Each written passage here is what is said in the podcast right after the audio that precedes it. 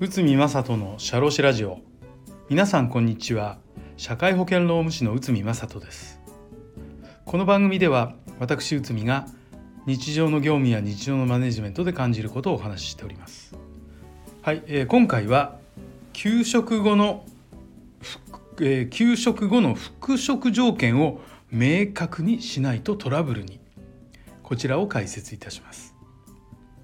病気なので長期間にわたって会社を休む場合休職となる場合が多いです。休職となると会社は給与の支払いをする必要がありませんが本人には健康保険から傷病手当金が支給されます。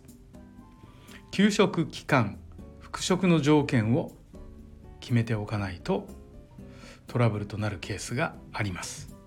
まあ、これに関する裁判をご紹介します。アメックス給食期間満了事件、東京地裁平成26年11月です。社員はうつ病となり診断書を提出して休職となった。約1年程度の休職期間となる予定です。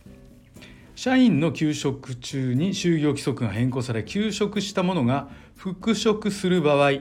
従来の業務を健康時と同様に遂行できる状態でなければならないとなった。変更前の就業規則には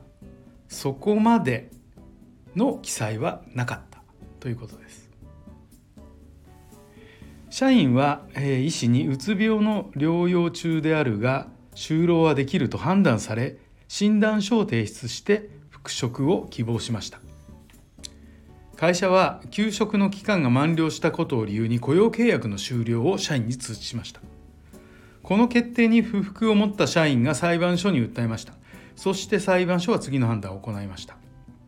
社員の療養休職中に就業規則を変更し健康時と同様という条件を加えたことは社員にとっての不利益変更なのでこの社員は変更後の条件は適用されない。この健康時と同様の業務遂行ができなければ復職を認めないという判断は療養等で休職したものの復職への道を極端に狭くしている。社員が診断書を提出し医師による就労ができるという判断について何ら検討せず、えー、雇用契約の終了を告げている。医師の判断について反論等もしていないということです。以上により、えー、会社側が敗訴となりました。この裁判のポイントは就業規則の変更が社員の休職中に行われた点です。復職の判断として変更後の条件を持ち出した点が不利益変更と判断されました。通常の就業規則で復職の条件を健康時と同様と記載することは特別なことではありません。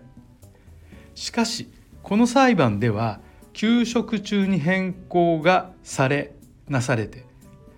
えー、本来は該当しないものに対し新条件で判断を行ったことが敗訴の大きな原因となっています。さらに医師の診断書で就労が可能と記載されているにもかかわらずこれに対して検証や反論を行ったことが認められなかったのです。社員は会社は社員の復職に反対ならば医師に対して調査を行うなどの行動が必要なのです。精神疾患等に関して外見から何の判断もつかない